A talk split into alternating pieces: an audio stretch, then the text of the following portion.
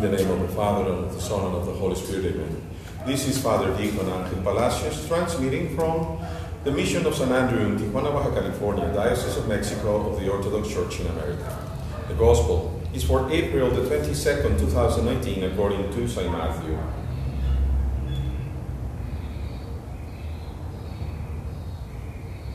And having departed quickly from the tomb with fear and, joy, and great joy, they ran to report to the disciples of him.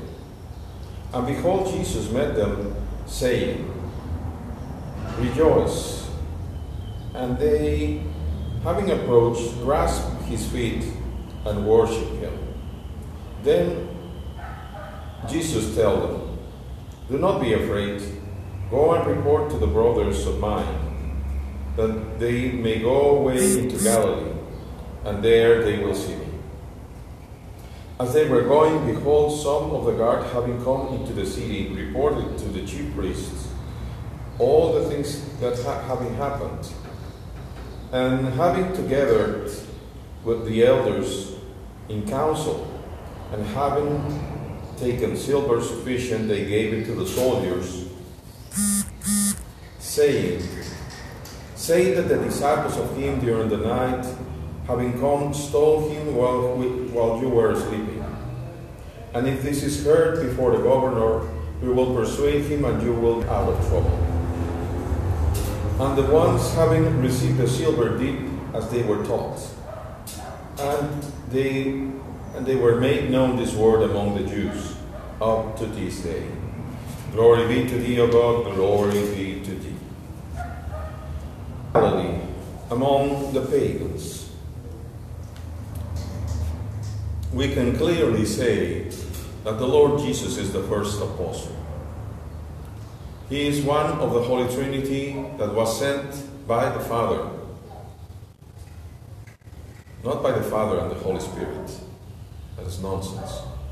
He was sent by the Father because he never says that the Holy Spirit sent him, even though he is driven by the Holy Spirit as a man, not as God. So one of the Holy Trinity is sent down, and he is the first apostle. And as he said, What should I want but that fire be blazing, be ablaze in the whole world? What fire?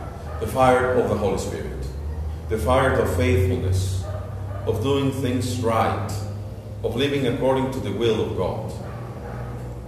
So once he has been sacrificed, as it was written of him on the cross, now he is going back, entering with his human body into the Holy of Holies, where the Holy Trinity is. But the mission has not ended. We all who are alive, especially those of us who have heard him, who heard him, who believed in him, who want to become faithful, we still have the same mission. But we are not to be there in Jerusalem in the temple. Neither are we to be there in any big temple. We are to meet him precisely in the Galilee of those who are pagans. That is what the Lord is telling us today. And then I ask all of you, dear brothers, why are we not working out on the mission? It is very hard. It is very difficult.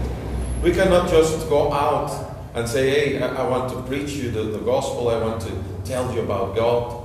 Because the first thing that has to happen is that God has to make His temple in us.